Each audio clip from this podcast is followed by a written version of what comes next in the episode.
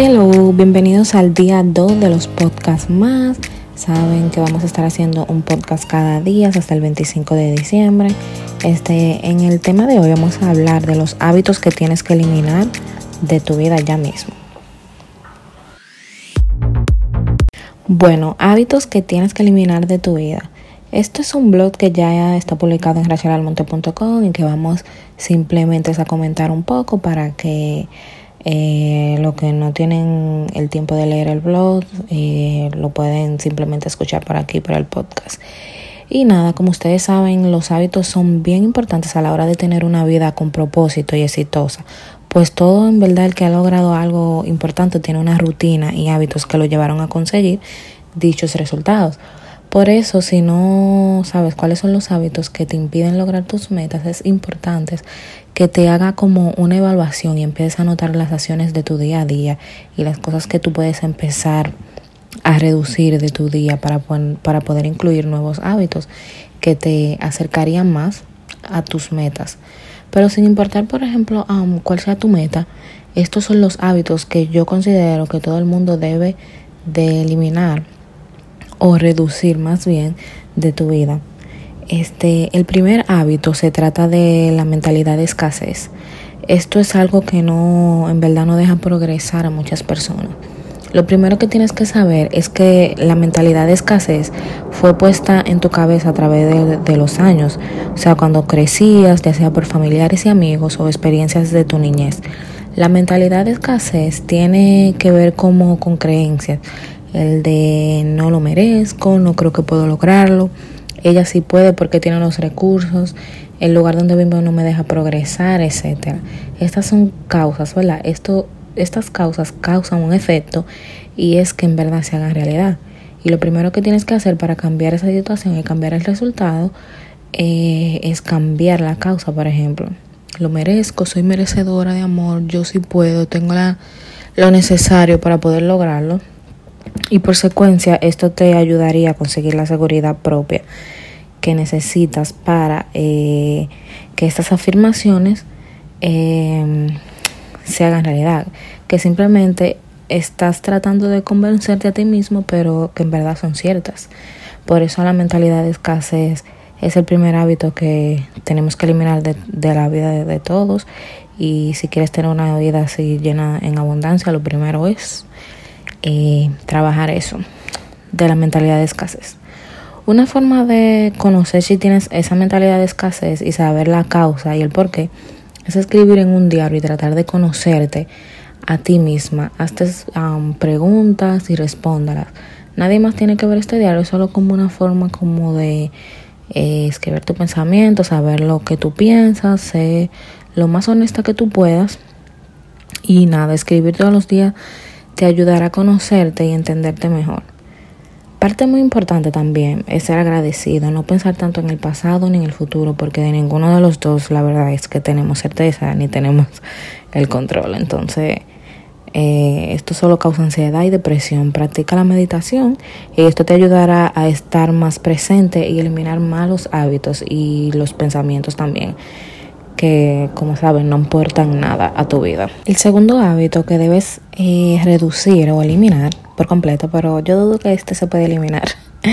no todo el mundo, pero por lo menos reducirlo. Eh, tratar de moderarlo y es eh, la comida chatarra. Bueno, ¿por dónde empezamos con esta? Sabemos que la comida rápida es súper dañina para la salud y por más que intentemos tener un estilo de vida saludable, a veces el entorno como que no ayuda y puede que te haga caer más de una vez. No se trata de eliminar este hábito por completo, pero sí como de reducir y practicar la regla 80-20, que creo que ya he hablado de esto anteriormente en posts anteriores. Eh, pero en este caso se trata de comer 80% natural, eh, saludable, 20% chatarra. Porque a nadie le podemos negar que nos encanta la pizza, los hamburgues, papas fritas, ¿verdad? Entonces sí hay que tratar de adoptar alimentos sanos y más naturales eh, a nuestra dieta y saber cómo elegir cuando comes afuera, si sales con amigos y, demás. Porque eh, eso es lo más difícil de cuando uno está tratando de llevar un estilo así saludable. Yo estaré haciendo otro post eh, acerca de esto solamente, de cómo eh, tratar de seguir tu, como tu estilo de vida cuando estás con otras personas que tal vez no tienen la misma meta que tú.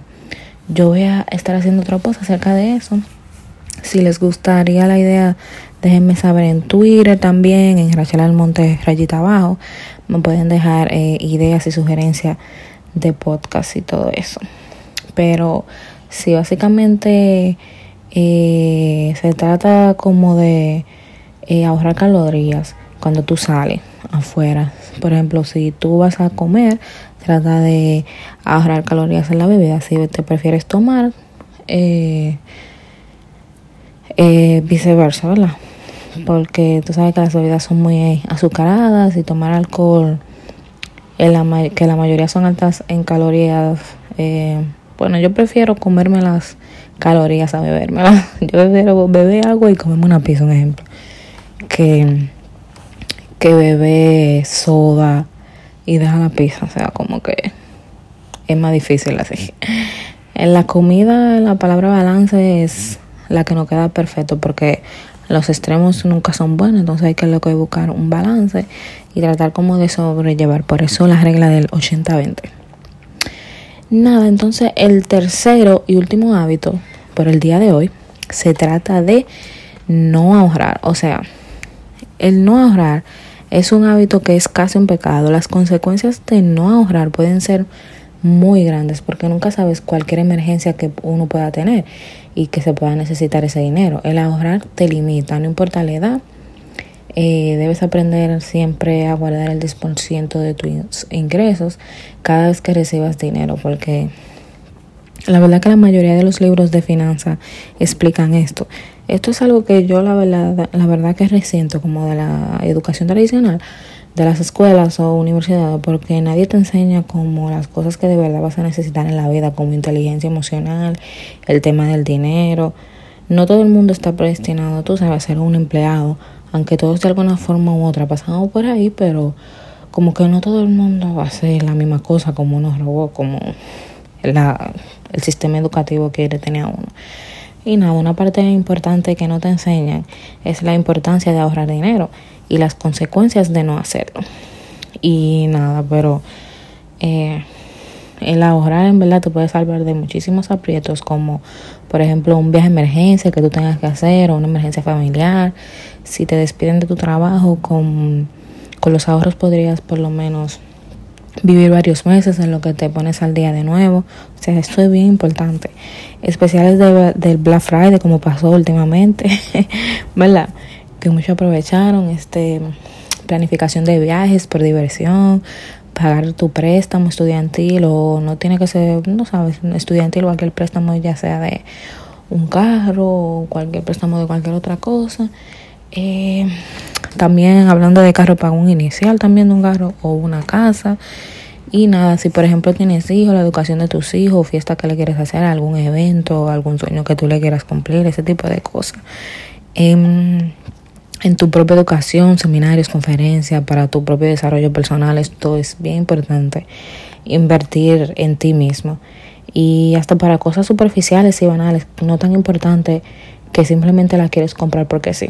Son muchas, la verdad, las razones para que empieces a eliminar estos hábitos de no ahorrar y, y los otros de comida chatarra, la mentalidad de, mentalidad de escasez. Eh, nada, eh, para que empieces a ver los beneficios eh, en tu vida, tendrías que estar como eh, determinada a tratar de eliminar algunos de estos hábitos que tienes la de ganar por todos los lados. Déjame saber en los comentarios, ya sea en Twitter o en Instagram, si sigues la página de eh, Hablemos un Chin.